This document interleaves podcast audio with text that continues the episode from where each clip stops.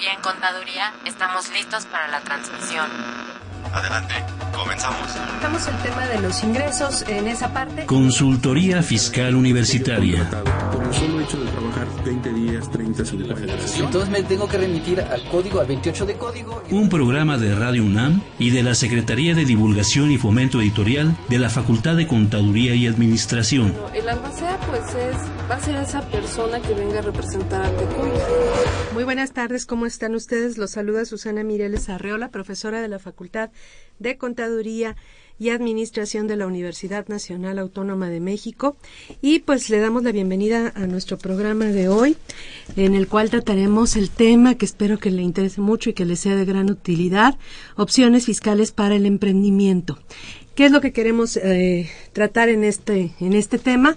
Pues cuáles son las formas en que usted puede iniciar un negocio, de qué forma puede constituirse, cuáles son las ventajas, desventajas, tanto fiscales, pues como tanto también en, en la cuestión operativa y mercantil para ver este pues cuál es la forma que más le conviene a usted para iniciar este negocio. Y pues bueno, están conmigo en la mesa profesores de nuestra facultad, eh, que ve que tenemos a los mejores profesores de este país. bueno, y está con nosotros el maestro Julio Ortiz Guerrero. Bienvenido, Julio. Gracias, Susi, por la invitación. Aquí estamos. Él es contador público certificado por la Escuela Superior de Comercio y Administración del Instituto Politécnico Nacional, especialista fiscal por nuestra facultad, catedrático de la misma en la División de Estudios de Posgrado. Pues nuevamente bienvenido y gracias en nombre de nuestra facultad. Y también está con nosotros el maestro José Padilla Hernández. Bienvenido, José. Susana, encantado de la vida. Gracias por la invitación. Él es licenciado en Contaduría certificado por nuestra facultad, especialista también de la misma, eh, catedrático a nivel de la, eh, a nivel de posgrado por, eh, y es coordinador además de la especialización en fiscal de nuestra división de estudios de posgrado y por supuesto también coordinador del programa de asesoría fiscal gratuita de la facultad. Así es que si usted tiene algún problema de carácter fiscal y necesita ayuda y apoyo de los profesionales, pues qué mejor que nuestra facultad. Este, pues bienvenido nuevamente. Pues vamos a, iniciar eh, con nuestro programa. Les recordamos que este es un programa en vivo. Puede comunicarse con nosotros eh, por vía telefónica. El teléfono, el que se puede comunicar con nosotros es 55 36 89 89. Y bueno, tenemos un 01800, ya que ya no hay este costo en, en, las llamadas de larga distancia, pero el número es 01800 50 52 688. Y pues ya que estás aquí, José, ¿cuál es el teléfono de asesoría fiscal gratuita para que en caso de que tengan algún problema nuestros radioescuchas, pues acudan a, a ustedes? Claro que sí, el teléfono que tenemos allá es el 5550 7998, repito, 5550 7998. Y bueno, recuerdo que si está usted interesado en este, en este tema y otros temas de consultoría fiscal, pues le va a interesar la siguiente información.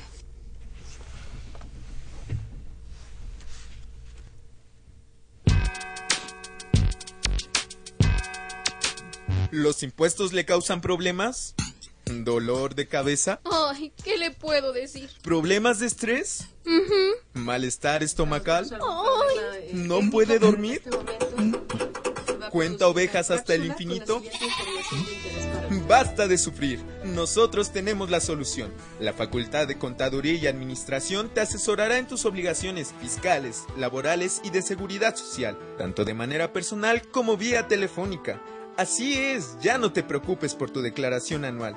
El Departamento de Asesoría Fiscal Gratuita, que se encuentra en la División de Estudios de Posgrado, te ayudarán en lo que necesites. ¡Oh, qué bien! ¿Y qué tengo que hacer? Solo tienes que llamar al 5550 7998.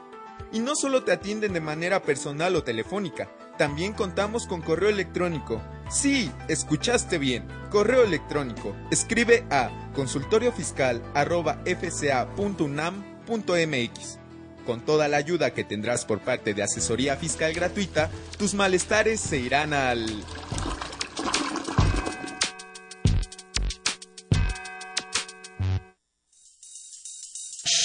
Stug. Si estás interesado en este y otros temas de consultoría fiscal universitaria, escúchanos ingresando a la página www.radionam.unam.mx. Busca la sección de programación y elige la opción AM. Ubica el programa Consultoría Fiscal Universitaria. Presiona doble clic. Al hacerlo, accedes a nuestro contenido oprimiendo el botón de reproducción. Esta información la podrás escuchar desde tu tablet, iPad, PC o celular.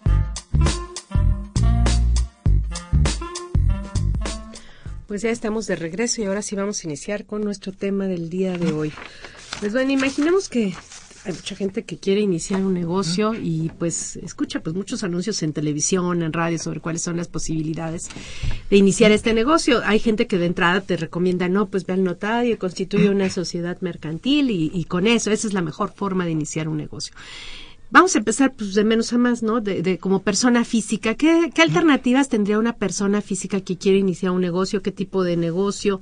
Este, te, ¿Tributaría en un régimen o en otro? ¿Cuáles son las alternativas que podría aplicar esta persona que desea iniciar su actividad que primero ubicar la actividad, ¿no? O sea, porque tenemos el caso típico de lo que corresponde al sector transporte, al sector primario, agrícola, ganadero, silvícola y pesquero, que tienen un tratamiento como persona física especializado, ¿no? Y luego tienes a todos los demás.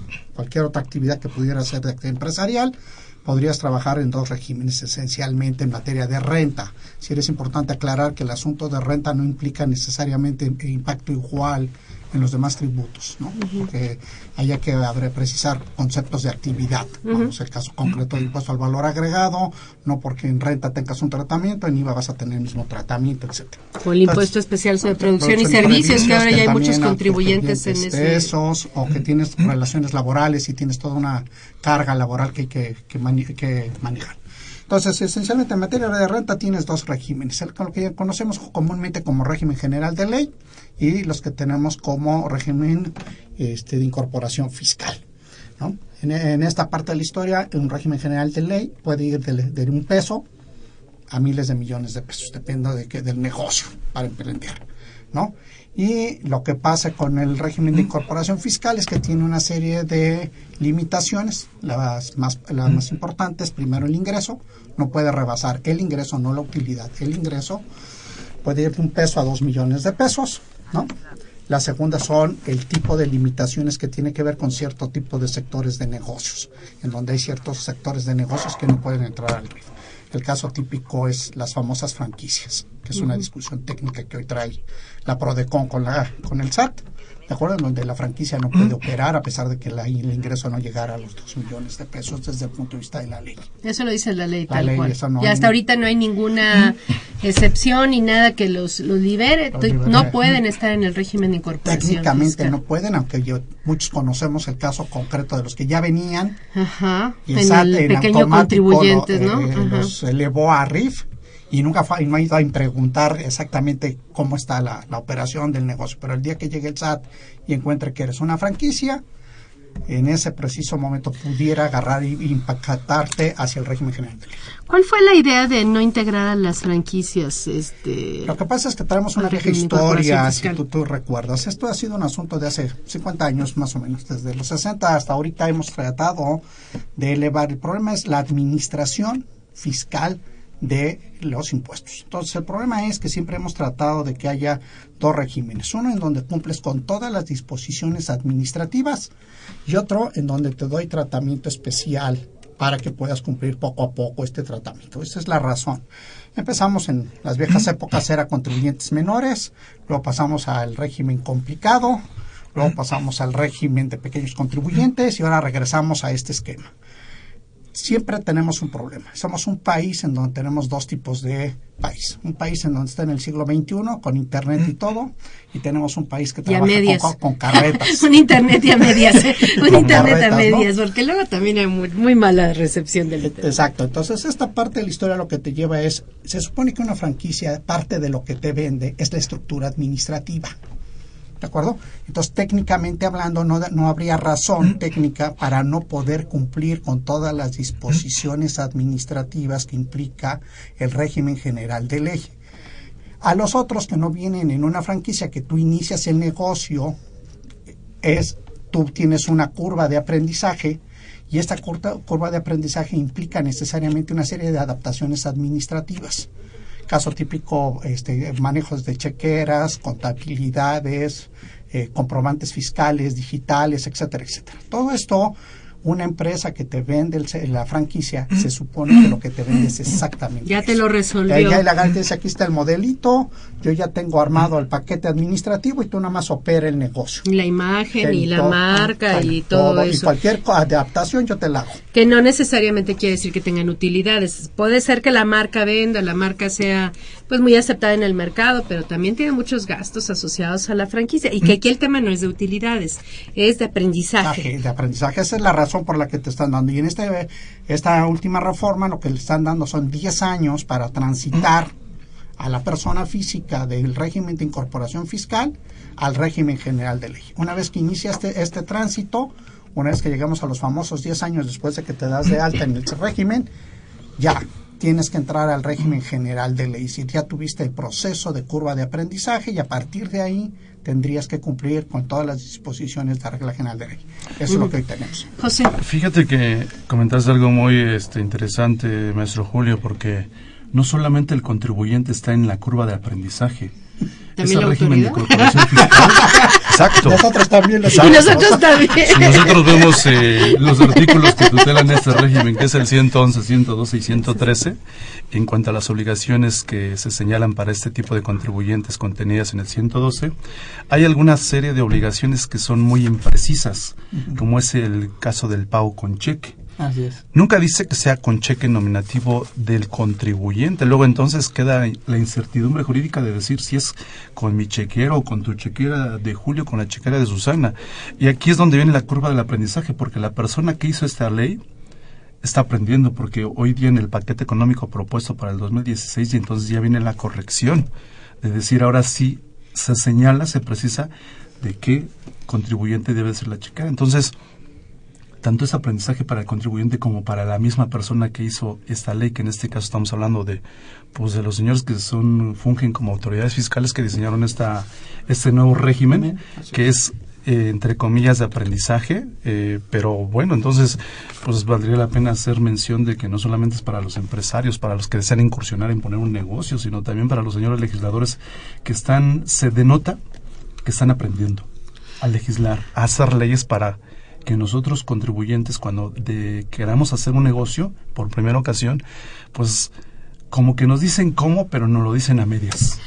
Ahora, eh, eh, se supone que el propósito eh, en general de todo esto es integrar la formalidad a N personas que están operando desde hace tiempo, a lo mejor, ¿no? O que van a iniciar por primera vez un negocio. Estamos hablando de dos grupos, los que ya venían y que quieren integrarlos a la formalidad y los que pues realmente apenas están pensando poner un negocio y bueno, y como primera etapa les, les ponen este, este tipo de régimen porque van a tener todas las obligaciones, este, a futuro. Les dan un régimen de descuentos en el impuesto sobre la renta, en el IVA y en el IEPS posteriormente por, por los primeros 10 eh, años, pero teóricamente las obligaciones formales pues son prácticamente todas, aunque sí faltan, eh, hay, hay, imprecisiones como lo que acabas de mencionar respecto al, al caso de los, de los medios de pago.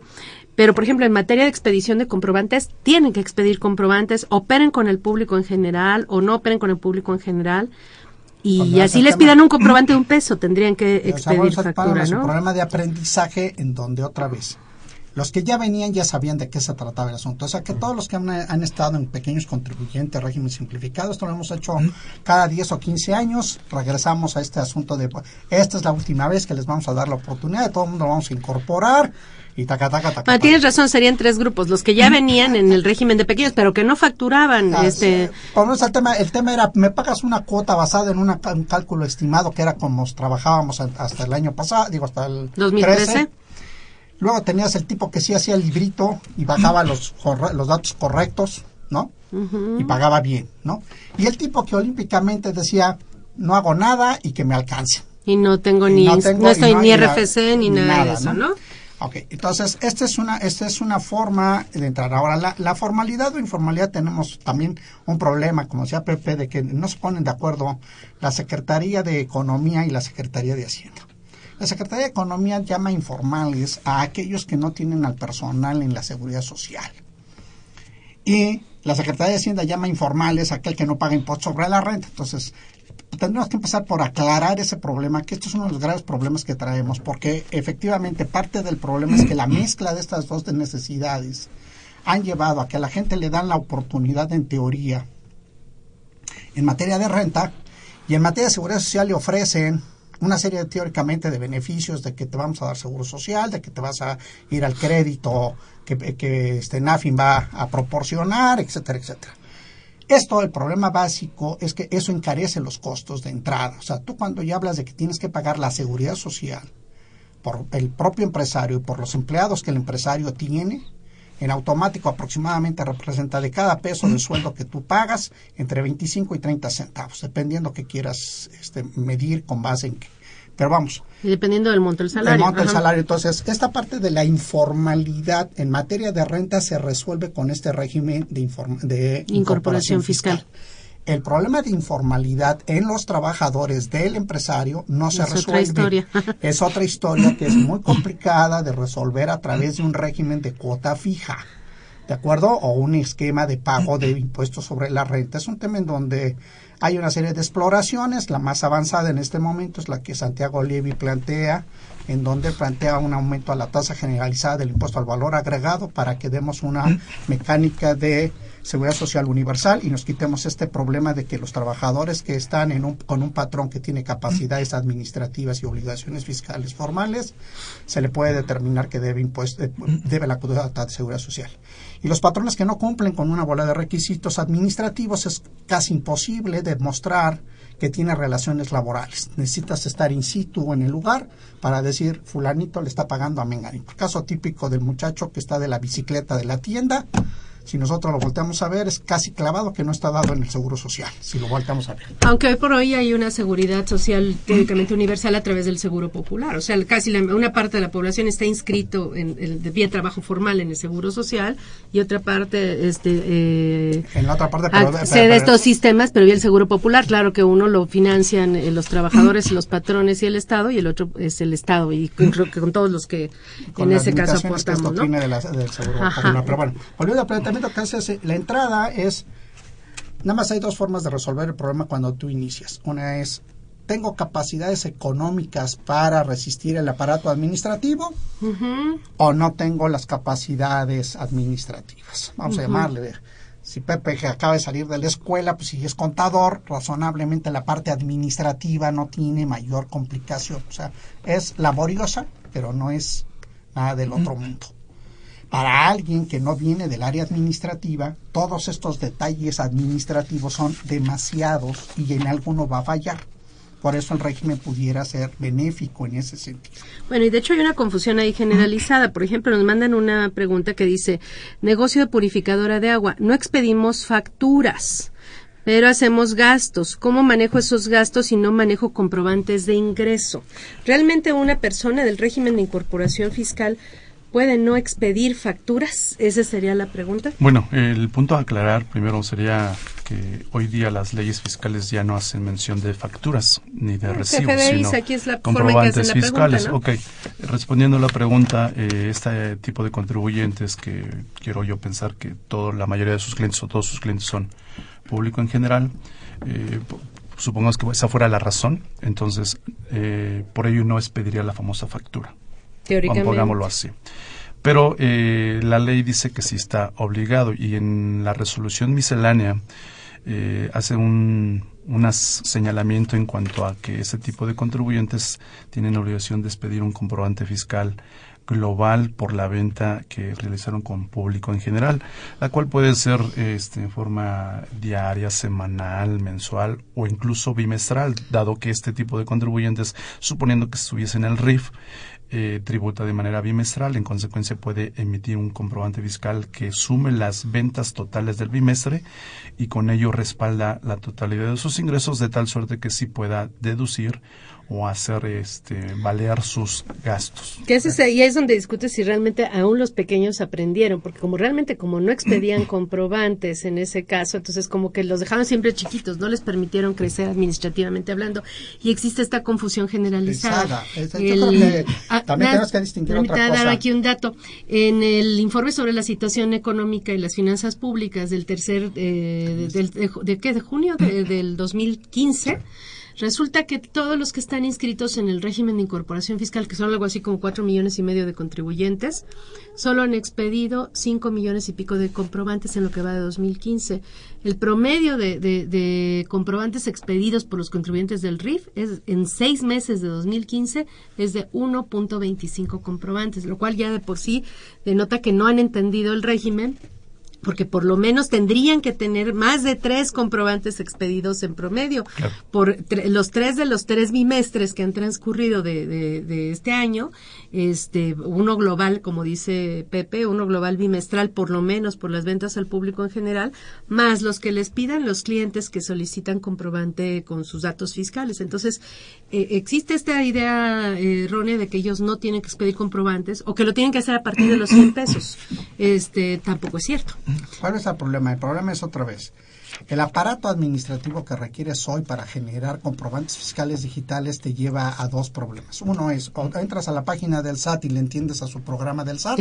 que ¿Sí? ya, que, que eso ya es de, de, de posgrado. Exacto, ¿no? Que es un tema. Y el otro es que le pagues a una persona porque te, te, te, te inventa el servicio. Ahora, aquí hay que hacer una precisión. La falta de ingresos no elimina los derechos de deducción. Lo único que va a pasar técnicamente hablando es que si el señor no declara el ingreso y declara los gastos, la lógica administrativa dice de dónde salió el dinero para pagar esos gastos. Por eso está preocupado el, el negocio de la Pero no debe estar preocupado porque él, técnicamente hablando, independientemente de que expida o no expida comprobante, la falta de expedición del comprobante no elimina el ingreso. Así es. Él tiene la obligación de declarar el ingreso expida o no expida el comprobante. Ahora, lo que le están dando es otra vez una facilidad administrativa para que la expedición no sea cliente por cliente. Si no lo quiere hacer, puede hacer este famoso comprobante global.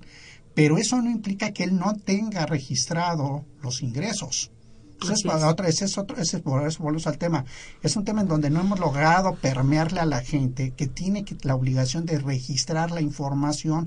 Todos los días, las ventas del día las tiene que registrar chuecas, buenas o malas. Lo más que puede pasar es que cuando llegue el SAT le diga tienes una multa administrativa por no haber expedido el comprobante correcto. Pues sí, nada más que no es cualquier cosa la multa. bueno, pero, por eso es la necesidad de estos programas. Pero deja si tú la, la multa, no. porque si esas personas o piensan que por el hecho de no expedir un comprobante que ampara el ingreso ya la libraron, la multa no es lo de es, es, es lo de menos, de menos, porque aquí lo que están haciendo es una omisión de ingresos no declarados y el cual puede considerarse como un delito, un delito de defraudación fiscal en términos del 108 del Código Fiscal. Entonces, allí sí estamos hablando de, de, palabras mayores. Ahora, yo creo que valdría la pena, a mí no me gusta sembrar la paranoia, pero yo creo que siempre es importante que el contribuyente sepa que el hecho de no declarar no solamente se está metiendo en problemas fiscales, sino el día de mañana puede ser incluso eh, cuestiones penales ya con, con la ley, famosa ley del lavado de dinero. Entonces, cuidado.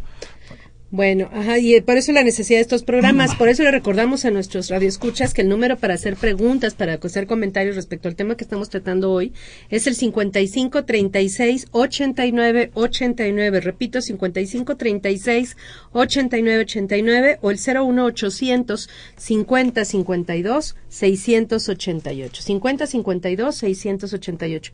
Ahora ya que estamos en este tema de los comprobantes, pues de una vez terminémoslo porque sí hay mucha confusión en ese sentido.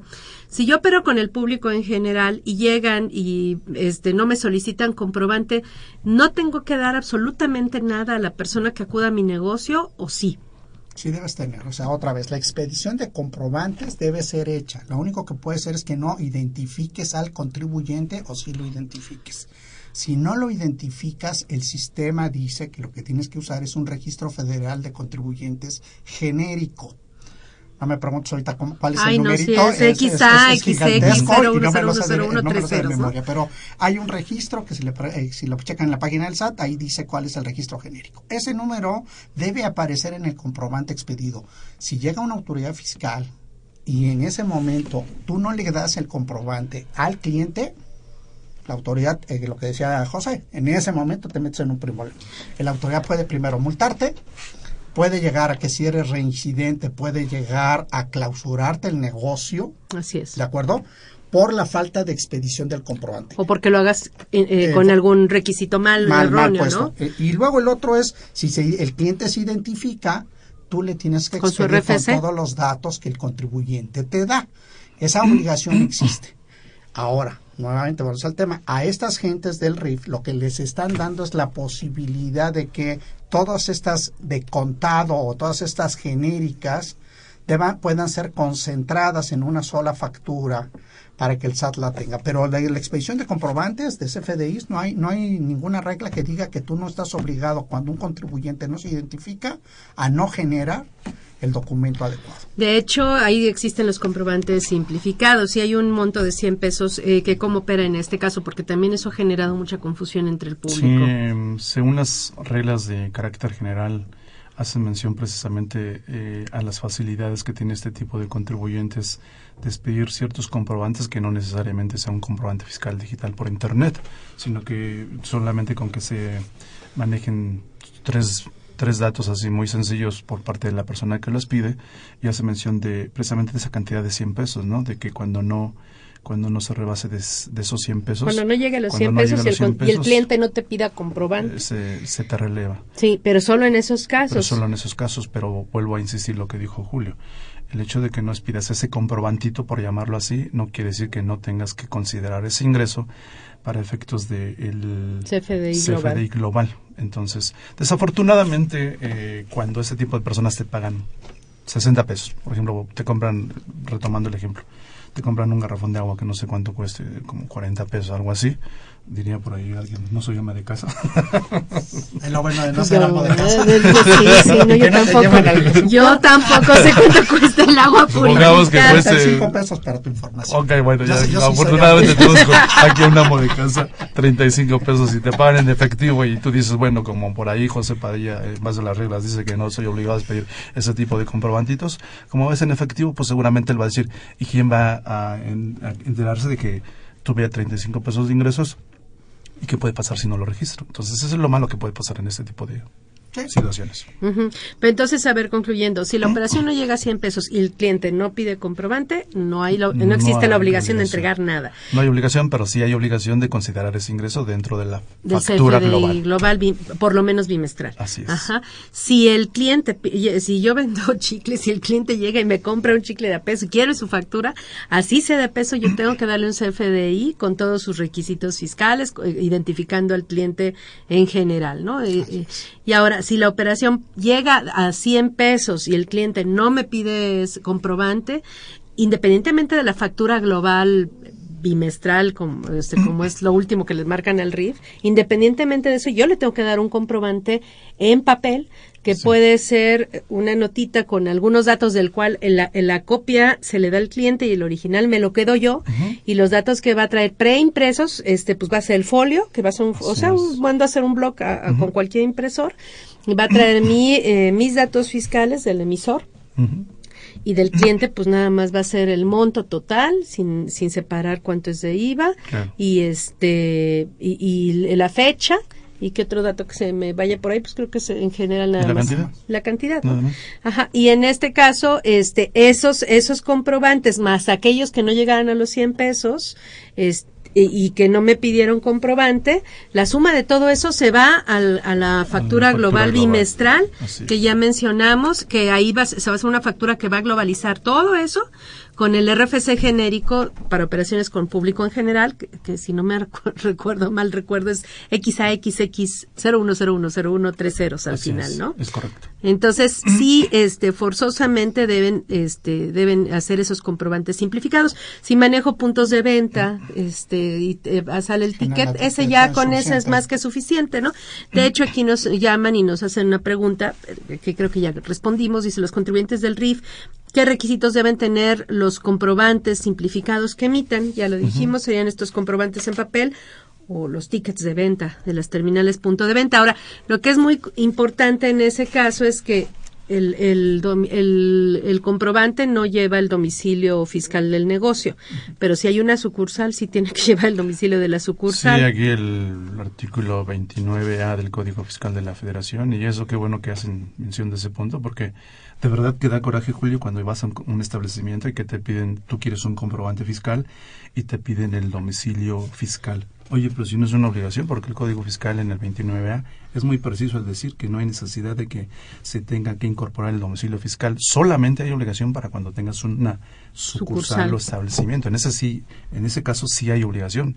Pero si solamente tengo mi domicilio fiscal y no tengo ninguna otra sucursal, no hay obligación. No hay obligación de llevar el domicilio, fiscal. Ahora, este, bueno, eso entonces digamos sería respecto a la obligación de expedir comprobantes. Estos contribuyentes, pues el SAT se supone que le da sus, eh, su sistema de contabilidad, ¿no? En este en este supuesto que es el programa Mis Cuentas del SAT, eh, su obligación de llevar contabilidad, que también eso fue otro de los cambios en materia fiscal con la reforma en 2014. La primera fue todos a expedir comprobantes, solo hay dos o tres excepciones, y la segunda sería eh, todos a llevar contabilidad, también solo hay dos o tres excepciones. Este esta obligación de llevar contabilidad la cumplen a través del programa Mis Cuentas, del programa de contabilidad Mis Cuentas que proporciona la autoridad. Y a través de ese mismo programa pueden emitir o deben emitir sus comprobantes. Y ya mencionaba lo de la duplicidad de los datos. Este, vamos ahorita a tener una, una pequeña pausa porque vamos a escuchar nuestra cápsula en efectivo con el eh, maestro José Silvestre Méndez, que va a comentar precisamente el paquete económico 2016. Eh, y continuamos ahora con el programa Mis Cuentas y todo lo que tiene que tener en cuenta pues, para manejarlo adecuadamente. Continuamos después de esta pausa. En efectivo, con el maestro José Silvestre Méndez. Grabamos una serie de programas respecto al paquete económico 2016 y recorte al gasto público, una serie de tres programas. El martes 8 de septiembre la Secretaría de Hacienda y Crédito Público presentó al Congreso de la Unión para su análisis, discusión y aprobación, de acuerdo con la legislación, el paquete económico 2016. Este conjunto de documentos consta de la iniciativa de Ley de Ingresos de la Federación 2016, del proyecto de presupuesto de la Federación para el ejercicio fiscal 2016 y de los criterios generales de política económica 2016. El paquete económico destaca como prioridad mantener la estabilidad económica como principal promesa de gobierno. Se publicita la responsabilidad y la austeridad de las medidas de política financiera, fiscal y monetaria y en general de la política económica. El paquete económico en su conjunto representa las bases y lineamientos que regirán la actuación pública en materia fiscal, financiera y económica en general para el cuarto año del gobierno de Enrique Peña Nieto. Diputados y senadores tienen la obligación de estudiarlo, corregirlo, adicionarlo, avalarlo en su caso y hacer propuestas que tengan como objetivo el bienestar de todos los mexicanos. El objetivo general del conjunto de medidas fiscales, financieras y económicas del paquete económico debería ser coadyuvar al logro del desarrollo sustentable del país y no solamente buscar la estabilidad como plantea el paquete económico 2016, lo cual implica mejorar las condiciones de vida de todos los mexicanos, en especial los que se encuentran en pobreza y en pobreza extrema. Voy a señalar algunas de las principales medidas para 2016 y hacer comentarios al respecto. 1. Se hace un pronóstico de crecimiento de la economía mexicana medida por el Producto Interno Bruto PIB de entre 2.6% y 3.6% para 2016. Destaco que las proyecciones para el crecimiento del PIB los primeros tres años del actual gobierno han fallado. La Secretaría de Hacienda ha rectificado al menos cinco veces sus proyecciones para este 2015, siempre hacia la baja. Las tasas de crecimiento de la economía han sido siempre menores de lo pronosticado. Pienso que en esta ocasión no será la excepción. Es muy poco probable que la economía mexicana crezca más del 2%, debido al conjunto de medidas anunciadas por el gobierno y las condiciones de inestabilidad de la economía mundial. Hay que recordar que el promedio anual de crecimiento de la economía mexicana en los tres primeros años de este sexenio es apenas de 1.7% del PIB. Dos, para generar un impulso a la alicaída economía mexicana que crece muy poco, se puede generar un gasto público que genere efectos multiplicadores y tenga como efecto y como base una importante recaudación fiscal que dinamice las actividades económicas del país y que impulse tanto la inversión como el consumo para fortalecer el mercado interno, elementos que están ausentes en el paquete económico. En la próxima sesión ampliaremos mis comentarios acerca del paquete económico 2016 y los recortes al gasto público. Muchas gracias. En efectivo,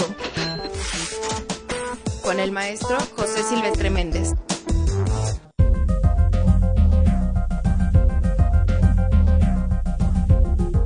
En este número 627 de la revista Consultorio Fiscal se despliegan interesantes artículos de corte jurídico, laboral, contable financiero y fiscal. Esta edición se dedica principalmente a analizar los criterios económicos e iniciativas para 2016 que presentó el gobierno federal para el próximo año. José Silvestre Méndez Morales hace una crítica severa al paquete económico 2016 y al recorte al gasto público. Un segundo análisis crítico proviene de la pluma de Jorge Santamaría García con su artículo Reingeniería del gasto público, pobreza y desigualdad, en los criterios de política económica del gobierno federal para 2016. Carlos Alberto Burgoa Toledo nos plantea las disposiciones de lavado de dinero y la reforma fiscal para 2016. Sergio Santinelli Grajales hace una exposición de las principales disposiciones a la Iniciativa de Ley de Ingresos de la Federación 2016. Estos y otros temas de gran interés aparecen en el número 627 de Consultorio Fiscal. Suscripciones a los teléfonos 5616-1355 y 5622-8310 o también a través de la tienda electrónica publishing.fca.unam.mx.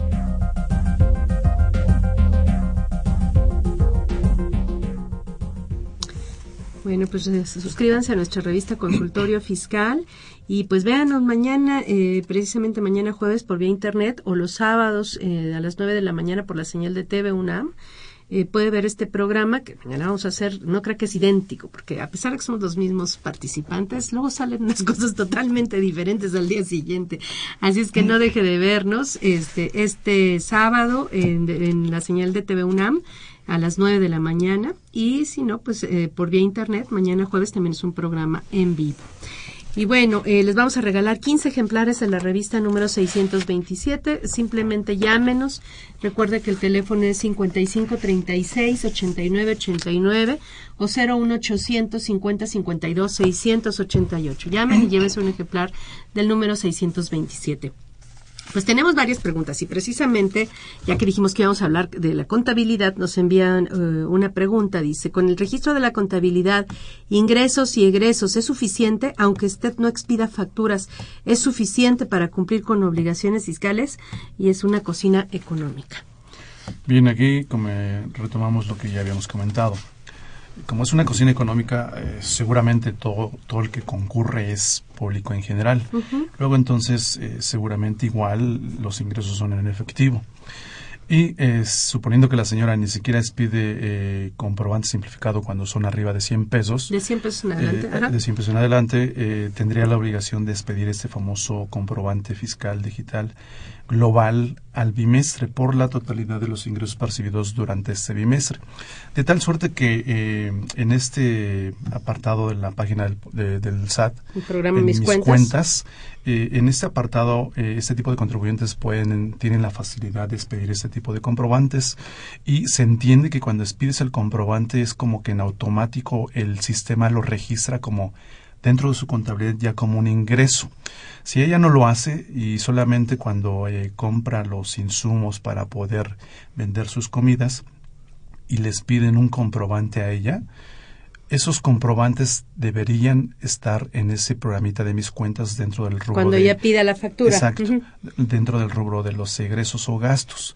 De tal suerte que el sistema lo que hace al final del bimestre es de los ingresos que tú obtuviste cuando emitiste el comprobante, porque si no lo emites, pues obviamente en ingresos no tienes nada, pero seguramente en el concepto de egresos, cuando ella pidió los comprobantes por las compras que ella realizó, ahí sí va a estar este dato, pues entonces está eh, incumpliendo a la norma fiscal y en consecuencia tendrá el problema que comentaban en un principio de cuando si no es pido comprobantes y solamente tengo comprobantes de gastos, ¿qué va a pasar?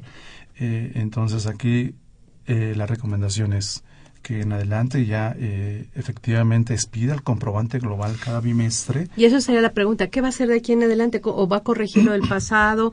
¿Haría los comprobantes, elaboraría los comprobantes de los bimestres, digamos que no he elaborado, lo haría en este momento? La sugerencia sería que sí lo hiciera que se regresara ahora sí que al pasado y presentar Aunque en materia de comprobantes, pues nada más se puede hacer el día de hoy, ¿no? Así es, pero que, que, considere que tiene ella, la, que tenía la obligación, aunque la cumpla de manera extemporánea, como la ley dice, pero que haga su comprobante global del primer bimestre, del segundo bimestre, tercer bimestre, hoy día ya cuarto bimestre, para que ya quede registrado y por lo menos ella esté considerando o cumpliendo con su obligación de declarar los ingresos que obtuvo aun cuando no lo hayan hecho en su momento. Que esto es muy importante que lo hagan, que se vayan acostumbrando a hacerlo este año, porque este año es el ah, último año que tiene el descuento al 100% del impuesto sobre la sabe, Susana? Porque fíjate que ahí es en donde yo como que soy muy incrédulo, ahí como que la ley, este, este régimen entró en vigor el primero de enero del 2014. y, en el 2014 la reducción era del 100% de impuestos sobre la renta e IVA para este tipo de contribuyentes con público en general. Y luego en marzo de este año se emite un decreto para decirte, oye, Chaparrito, ¿qué crees? Que cuando en este año ya nada más iba a perdonar el 90%, ¿qué crees? Te tengo una buena noticia. Te voy a perdonar otra vez el 100%. Es el, año pasado fue el año cero y este es el año uno del descuento. Pues, pero pues el descuento otra vez es el, del 100%. entonces, tal parece que es un, una administración de ganga, pues, toda vez que te están eh, incentivando a que te incorpores Pero bueno, en cualquier momento, en cualquier momento puede ser que cambie. Yo creo que nada más habría un problema técnico y es basado en que si usas mis cuentas para expedir el comprobante, como lo estás imputando a un bimestre, pudiera ser que el bimestre te saliera con unas cantidades desproporcionadas porque el sistema no ve el concepto ve la fecha de expedición y lo registra la fecha de expedición. Entonces, matemáticamente hablando, llamémosle bajo esta teoría que plantea José correctamente en cuanto a la regularización de la expedición, el problema es que el ingreso eh, impactaría, imaginemos, el bimestre que estamos ahorita. Pero no te preocupes, Julio, que al final del día de eso descuento al 100%. es igual, sí, a mí me queda clarísimo. Lo que no me queda clarísimo es la deducción. ¿sí? Y esto es en las mediciones, aquí por eso es importante este, esta información. O sea, el, planteamiento de la autoridad es que va a ir dimensionando tus márgenes de utilidad. Y, o sea, y este, este tema de los márgenes de utilidad finalmente es la gran discusión que hemos tenido durante casi 40 o 50 años en cuanto con la autoridad cada vez que entramos a este tema. Porque el gran tema es, es lo mismo tener un margen de utilidad del 5% que tener un margen de utilidad del 50%, que tener un margen de utilidad del 200%, o estamos en un problema en donde no todo mundo tiene derecho a este esquema. Entonces, el problema de, que, digamos, para hacer simple el ejemplo, si la señora en un mes tuvo 50 mil pesos de ingreso, para ser sencillo el ejemplo, y ahorita le mete 150 mil porque hay tres bimestres que no ha hecho la chamba, el ingreso, el problema es que se le va a comparar con los gastos nomás de un bimestre. Y entonces aparentemente la señora se va a ganar una utilidad bárbara. Si bien efectivamente el impuesto de este año no es relevante, la gran pregunta será cuando llegue al segundo año y al tercero y el SAT compare el bimestre 3 con el otro bimestre y le diga, oiga, a ver, pero, pero yo creo que aquí se resuelve, yo creo que aquí se resuelve muy fácil cuando tú, vamos a suponer que hoy día se, se sienta la señora a hacer su CFDI del primer bimestre de 2015. Y le tiene Entonces, que poner en el, concepto, debe de ser preciso y poner ingresos correspondientes al primer bimestre del 2015, de tal suerte que si llegara a pasar lo que tú bien comentas, pues ahí hay forma de cómo desvirtuar, ah, pues es que tu dato estadístico está mal, chaparrito, porque mira lo que pasó. Pero además yo creo que el SAT está consciente de esto. Digo, si hay 1.25 en promedio en seis meses. Y ese es el informe este, oficial. Obvio es que no han trabajado bien en, y, digo, y las preguntas que nos está haciendo ahora el público son muestra de ello, que no han trabajado bien en decirle a la gente cómo debe cumplir con sus obligaciones fiscales, que el hecho de generar nada más el esquema y dejar al contribuyente ahí solo, así como aprende a facturar tú solito, aprende a usar eh, el internet, aprende a entrar a llevar contabilidad, aprende a, navegar en nuestro sistema, que además el sistema ha sido así como que ha ido creciendo creciendo a la par que el contribuyente, porque el, el sistema ha ido variando y No, modificándose y este y tal parece que, lo que, que- lo que te comentaba, también ellos están en la curva de aprendizaje. Digo, digo, obviamente, ese es, digo, debemos recordar que es cierto por una razón, porque otra vez, cuando estábamos en, en el régimen simplificado, lo, lo tenía centralizado el gobierno federal, lo descentralizó hacia los gobiernos estatales.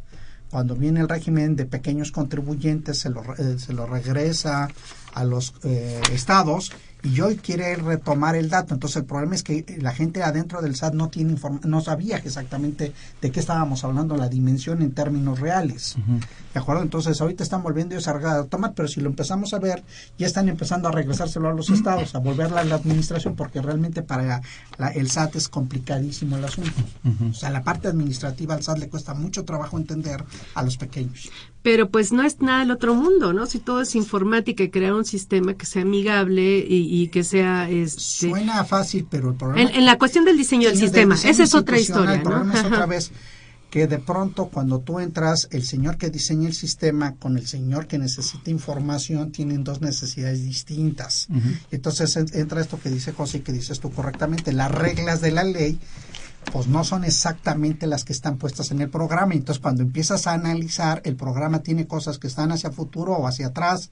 Y entonces tú tienes que ir adaptando el programa conforme, así como ahorita, el programa primero tenía 100 contra 90. Y ahora te Ujú. dice, no, hay un decreto, ahora vuelve a corregir el programa al 100. Pero, pues ahí ya tiene eso, Y entonces eso el señor vuelve el a hacer otra vez un diseño, otra vez, para poder esa información Ay, con- volverla a acomodar. Pero con todos los recursos que tiene el SAT, no no creo que eso sea tan complicado.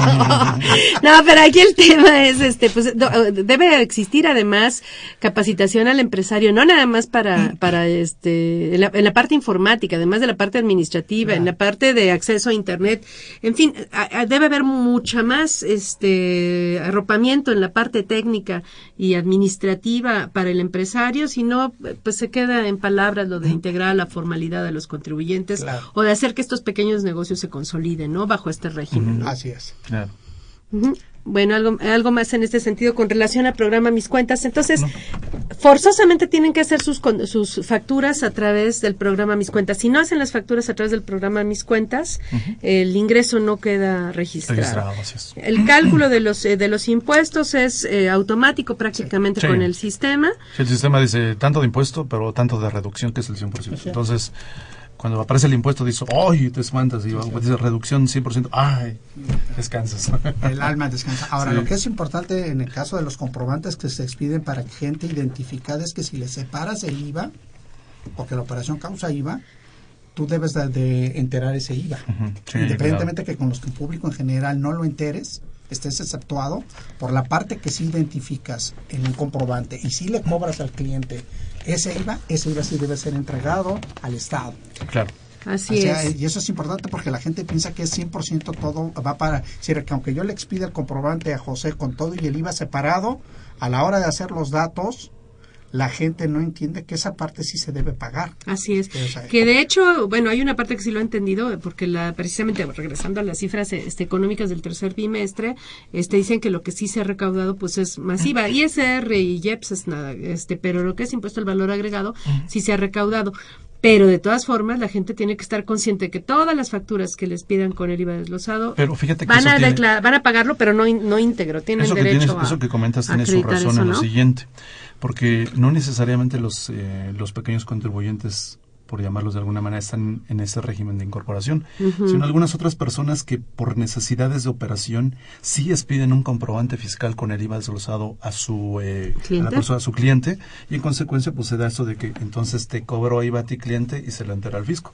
Es por eso, porque yo dudo mucho que algunos, bueno, porque de hecho la- la- las disposiciones fiscales así lo señalan que cuando tú tengas operaciones con público en general, no lo debes de desglosar No, y no lo debes cobrar. y no lo debes de cobrar.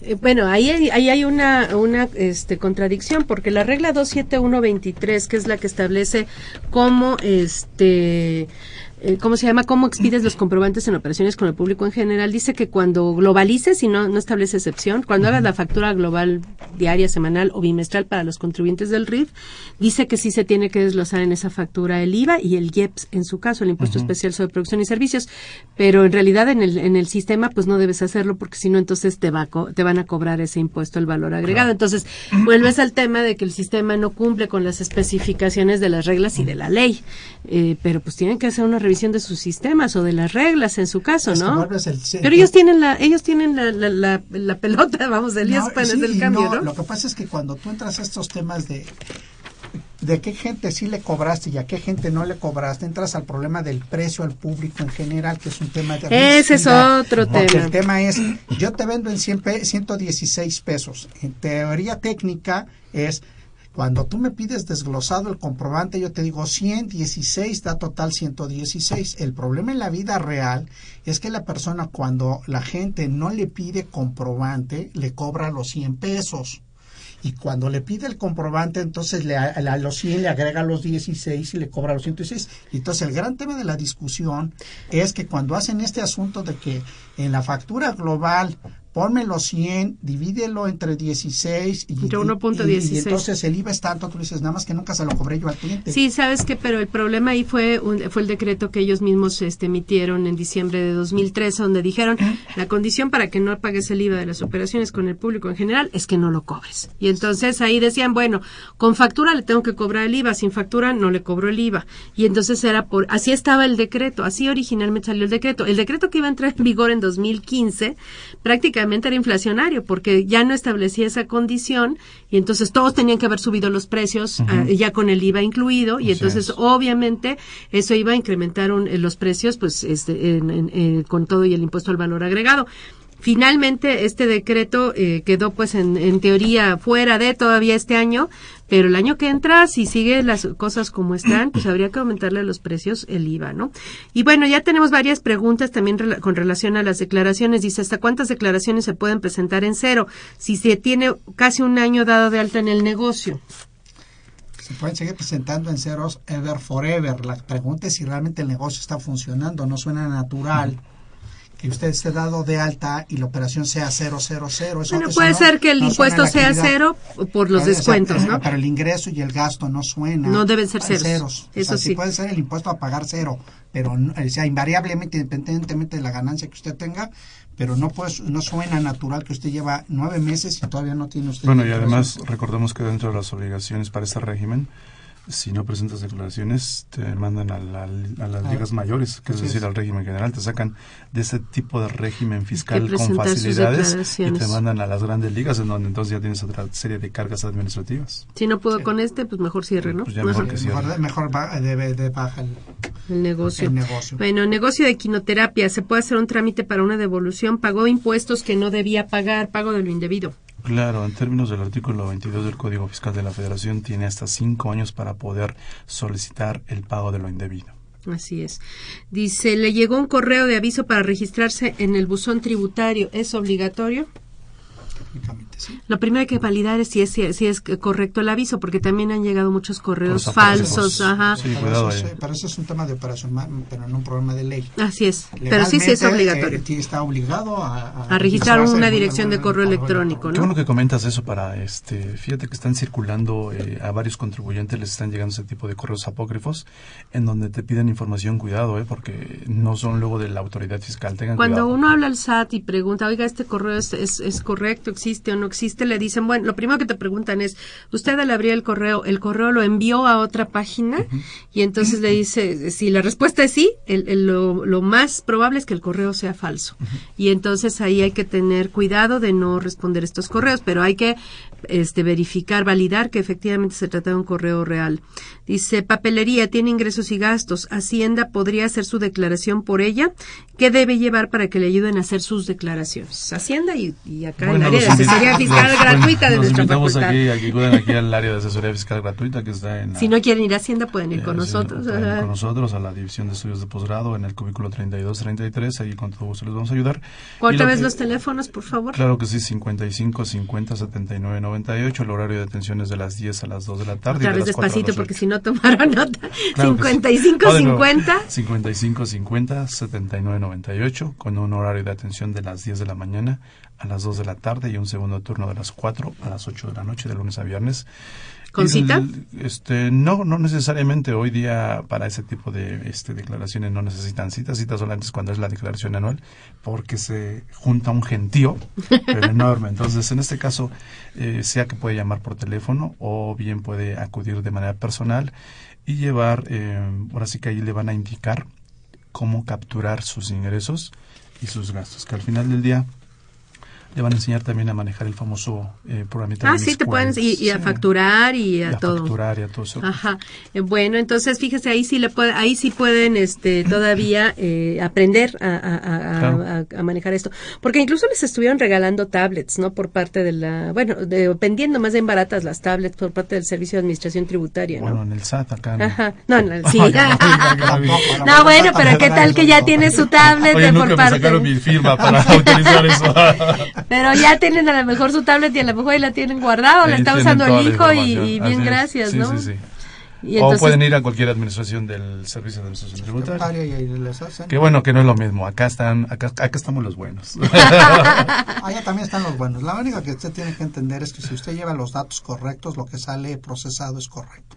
Si Que usted lleva basura, y a basura, lo que va a salir es basura procesada. O sea, aquí el Porque tema el sería problema que... no es el software, el problema es. la información. Pero aquí el tema es entonces, independientemente de, y lo que ya, ya lo habías mencionado, independientemente de cuándo realice su factura, tiene que llevar la suma, digamos, de sus, de Ingresos, sus o sea, ventas con el usted- público usted en general. Usted en su cuadernito más básico, usted anótele ahí cuánto de ingreso, cuánto de gasto y lo más que le puede pasar es que le expliquen en, en qué condiciones los gastos requieren de una serie de documentación para poder ser validado. Y en el caso del ingreso, pues lo único que le van a decir es que si no ha expedido el comprobante, pues que lo expida. Pero usted tiene que tener el control de esa información. No puede ser que usted me diga que al final del día usted no sabe cuánto vendió en el día y cuánto se gastó en el día. Es más, mira, vamos a verlo. Yo lo quiero ver por el lado positivo. Si lo veo por el lado del ahorro, yo les puedo decir cómo ahorrarse 600 mil pesos. Declaras, eh, vamos a suponer que te fue de maravilla el, el- el año, los casi los 2 millones de pesos.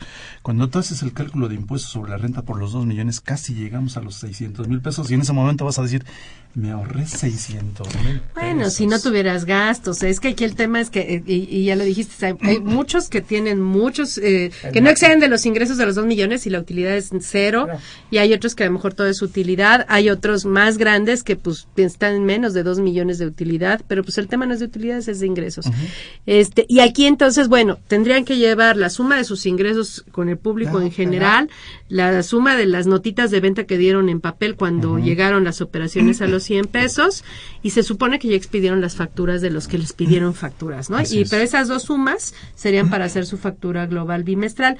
Los gastos, los comprobantes de gastos que ya solicitaron ya están registrados en el sistema, automáticamente se Sí. registran. Entonces el tema es este capturar los ingresos. ingresos. Y ya con eso el programa va a generar su declaración. Es sencillo ya una vez que lo ve operar, Sí. pero el tema es emitir los comprobantes Dos, a tres través del veces que esquema. haga la declaración la persona, la aprende.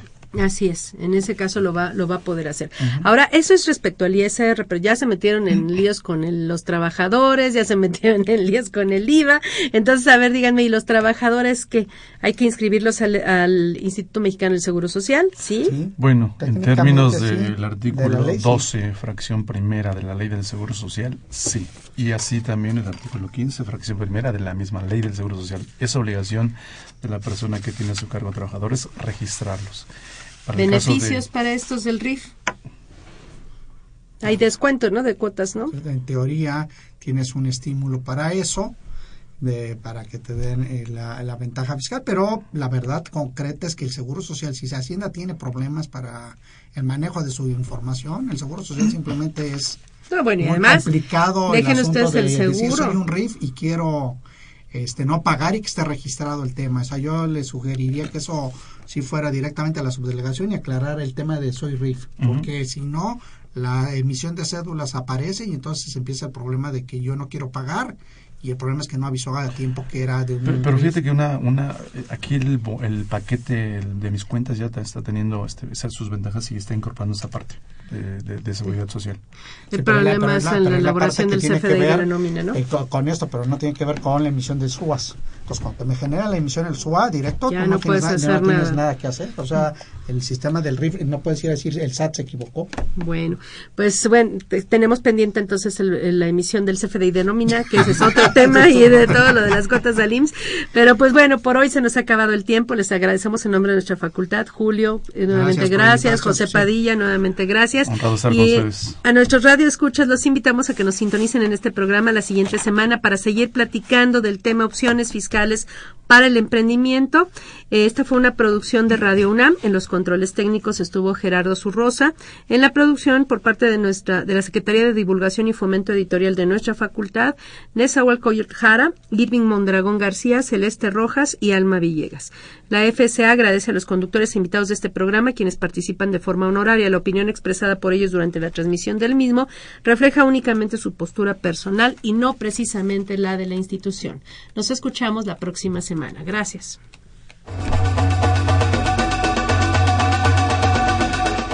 Consultoría Fiscal Universitaria.